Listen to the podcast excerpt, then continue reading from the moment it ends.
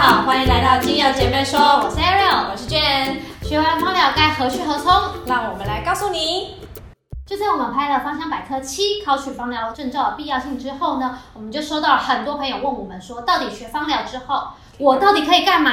我可以做什么样的工作？因此呢，今天我们邀请了一位我跟 Jane 的芳疗师朋友 Cheryl。大家好，我是 Cheryl。Cheryl 呢是我们这次邀请来的特别来宾，因为他的工作经验呢，其实跟芳疗有相关性，所以我们在这一集呢一起探讨。那芳疗相关的职业呢，其实很多元，它不一定是必须要有以芳疗为主，有时候芳疗也可以成为专业的加分。那我的工作就算是以芳疗为主的，像之前呢，我是在芳香学院里面担任课务，处理老师们上课的一些讲义啊、油品啊。那在课堂中，我会担任助教，协助老师回复学生的问题，因为有些学生他们比较害羞一点，对，不敢问老师，不敢问老师，所以就会直接来问助教。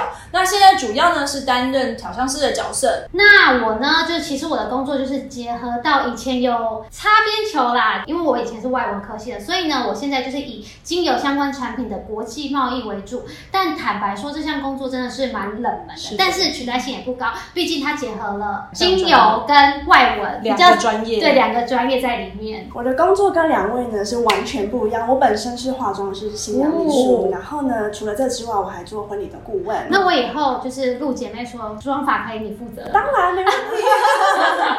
但是因为我个人对芳疗很有兴趣，所以我其实是有芳疗的一个基础在。嗯，那比较特别的是说，因为在我们这个产业不太会去使用到芳香疗法这一个部分。没错。那我在帮新娘化妆的时候，我会用熏香去安抚她的情绪。天，好幸福啊！对，结婚前很容易焦虑。对，因为其实新人都很焦虑。对对。因为第一次嘛，大家都很焦虑。那哎，搞不好有人是第二次焦虑，很焦虑，更焦虑。对，这个方向的话呢，就是他们闻了这个味道就会安抚啊，然后心情变好，他就很放心的把这个服务交给我这样子，他们对我的印象会非常深刻。我觉得是在工作上是有加分的效果。我印象比较深刻呢，是当时一起学芳疗，有一位同学，他的职业是月嫂，月嫂很特别嘛。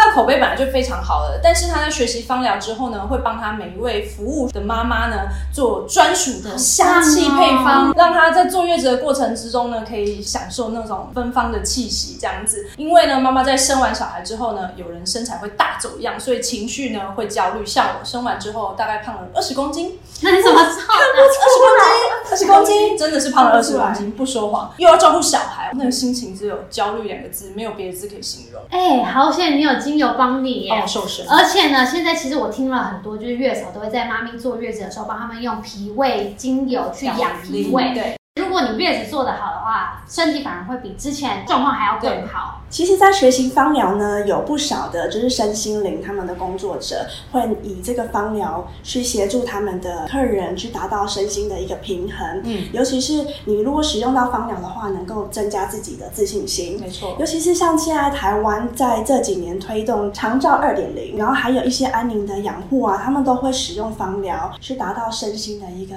安抚，然后去舒缓到他的疼痛这个部分。嗯我觉得是因为现在台湾也遇到了高龄化社会。所以确实有很多人把长照结合芳疗，尤其是在就是老人家，他也没有说身体怎么样，只是他就会有一些小病小痛。那这时候芳疗确实是一个很好的辅助性疗法。刚刚我们提到的是长照的部分嘛？如果说你本身是在做市场行销方面的专家，其实可以担任品牌的调香师，帮助品牌调制专属的气味。我打个比方，像新宇航空，对，新宇航空的气味一出来，一闻到你就知道说，哦，这就是新宇航空的气味。那这个气味呢？它不是只有沿用在某个地方，它可以在活动的现场、接待的空间，或者是贵宾休息室啊、私人空间等等，它可以增加品牌的记忆力，知道说一闻到就是星宇航空。所以呢，这可以提升顾客的服务品质，也可以提升顾客的连接。嗯，另外呢，我也认识很多化妆品的开发人员来学习芳疗，因为呢，现在讲究天然，所以有很多保养品都会结合精油去做一些诉求。没错。那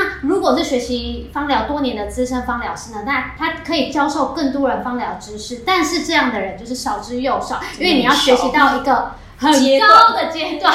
它要一段。时间。对对，其实芳疗在台湾来讲，现在还是算小众。嗯，但是呢，它可以实际运用的地方是非常广泛的。像是我知道某一些日本他们的企业，他们会用熏香，像柠檬精油去提升员工的一个上班的效率。嗯对对，所以芳疗的使用其实可以非常广，不只是用在生活上，我们的工作上其实都帮助蛮大的。你也是芳疗师吗？你对芳疗的相关工作还有更多的想法吗？